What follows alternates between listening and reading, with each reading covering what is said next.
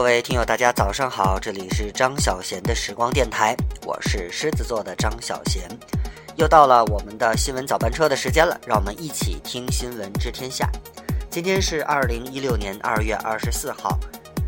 今天是星期几啊？星期三，没错。今天白天呢是晴间多云，西南风二三级，降水概率百分之十，最高气温七摄氏度。今天夜间晴间多云，东北风二三级，降水概率百分之十，最低温度零下二摄氏度。那么天津地区呢，今天车牌尾号限号是五和零，所以呢，如果你的车是五和零尾号，那么今天就不要开车了，还是改改来选择这个公共交通比较好。那今天我们的新闻早班车呢，将继续带领大家来迅速的浏览一下周边的各个方面的大事小情。有人会说啊，你这个事儿能坚持多久呢？我想这个事儿并不是说为了别人做什么，而是为自己啊，强迫自己多多的浏览一些媒体上的新闻资讯啊，让自己多知道一些，啊顺便还能跟大家来分享一下。我觉得这不是一举多得的事情吗？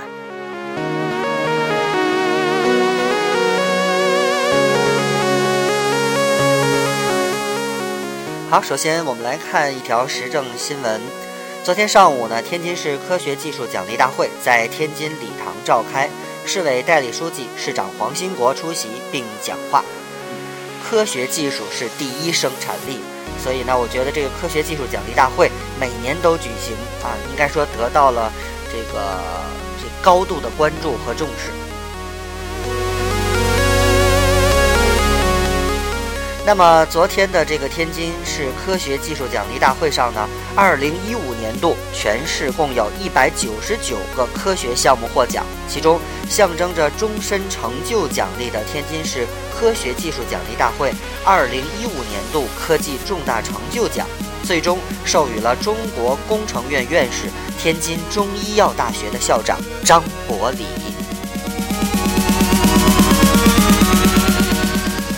那么在昨天的这个科学技术奖励大会上呢，天津大学一共有二十七项成果获奖，一等奖的总数和获奖总数均是全市各申报单位之首，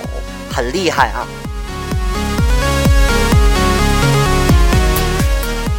接下来一条小消息呢，是关于中考。那今年呢，我们天津市的中考时间已经确定是在六月十八号到十九号。语文、数学、外语满分各为一百二十分，而物理和化学呢满分各为一百分，体育与健康满分是三十分，总分满分为五百九十分。接下来是关于城乡供水一体化的消息。本市农村水利重点工程建设进展顺利，到明年年底，本市的农村人口供水水质将全部达到国家生活饮用水的这个，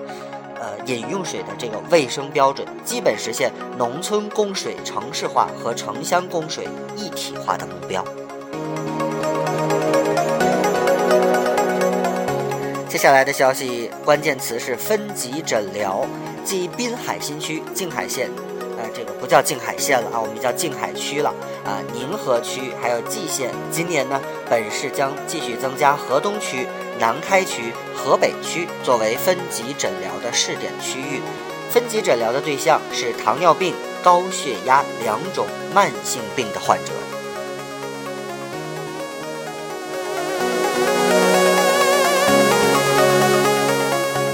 接下来的消息还是来自医药卫生，本市将试点开展日间手术。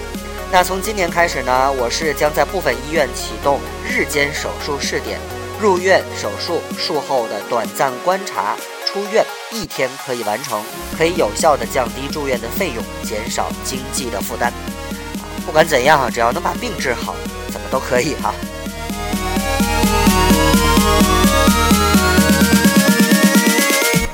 随着这个老龄化的这个日益的加快速度，那二零一六到二零二零年，本市加快推进中医药健康服务发展实施方案已经确定了。到二零二零年，全市的基层医疗机构将全部能够提供中医药服务，而二级以上的中医医院将开设老年病科。现在确实是我们看到周围哈，呃，可能十个人里面就会有几个是老年人。确实，我们的社会的老龄化，呃，还是非常的快的啊。所以，老年人群体、老年疾病，这都是我们今后要值得关注的地方。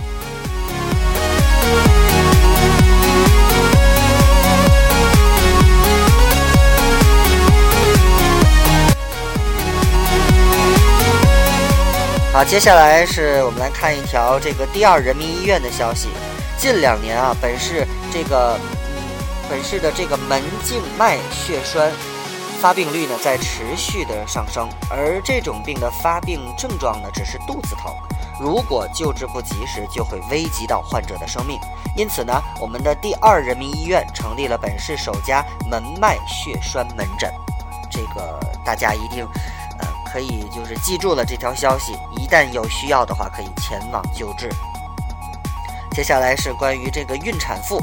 二零一三、二零一四和二零一五年呢，本市三十五岁以上的孕妇所占比例呢，分别是百分之五点五一、百分之七点二三和百分之七点五八，逐年上升。那二零一六年呢？面对全面两孩政策与农历猴年的双重因素叠加呢，预计年度同期分娩量会增加百分之三到百分之五啊。这个猴宝宝增多了，那同时这个高龄的孕产妇的这个啊危险性可能也会存在。希望这个大家呢在响应这个二孩政策的同时呢，啊也要做出一些慎重的考虑。马上就要进入三月份了，三月份的这个有一个节日哈，马上就要到来，那就是三八妇女节了。三月份呢，市妇联及各区县的妇联将举办百场三八妇女节系列活动，活动主题为“三八美在金梅”，美在金金门，活动主题叫“三八美在金门”，这个主题很拗口。呃，同时呢，这个天津大学还将举办这个女大学生专场招聘活动，啊，这是三八妇女节的系列活动。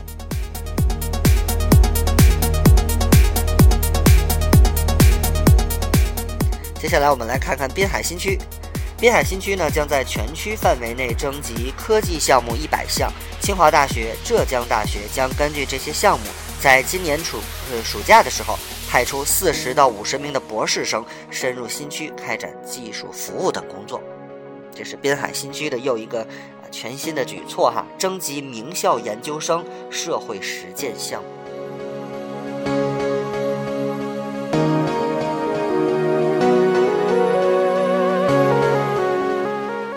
接下来看两条跟交通有关的消息。那元宵节过后呢，春运已经进入了尾声。目前呢，学生客流还有务工客流逐渐成为客流的主力。随后呢，铁路客运将进入一个客流的平稳期。目前互联网购票截止时间已由开始前的两小时调整为三十分钟。那从一月二十四号这个春运开始呢，三十天，天津机场的旅客吞吐量超过了一百三十二万人次，比去年的同期增长百分之十七点六。那预计从今天开始呢，天津机场的返程高峰将逐渐回落。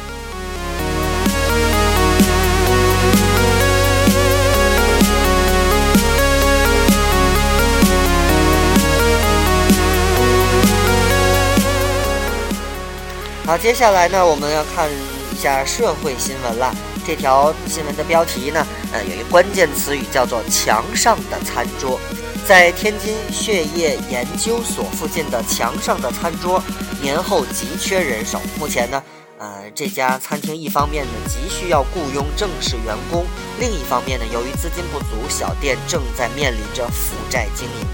店主王艳青不想放弃，同时也希望有更多的人支持墙上的餐桌。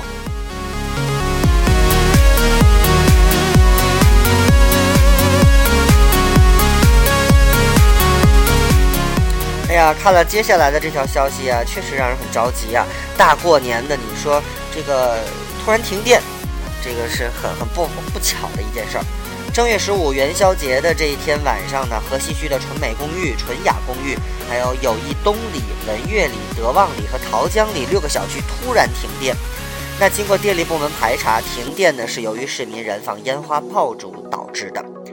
当晚呢，位于河西区这个纯正路上的一条主干线路啊，这个接地的这个起火，触发了断电保护，造成了附近小区的停电。啊，原来是因为放炮引起的，所以还是提醒大家少放炮啊，为我们这个呃治理这个雾霾啊，为我们的环境保护多做点工作吧。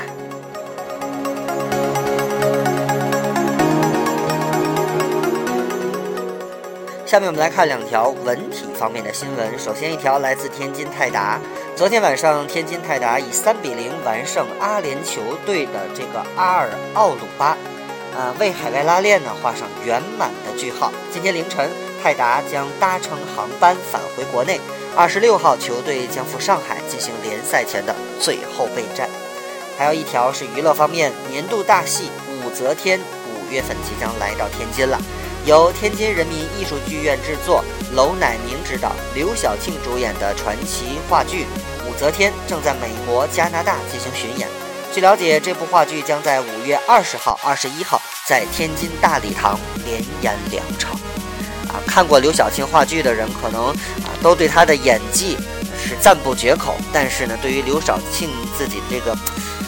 念台词或者说台词的这个声音啊，确实让大家不大适应。还记得小时候看这个武则天这个电视剧，刘晓庆从年轻演到老，真的是这个化妆的功夫真的很很很棒。那这次我希望这个在舞台剧里边，这个大家也能够领略武则天的风采，让刘晓庆呢再把她自己的荧幕形象搬到话剧舞台上。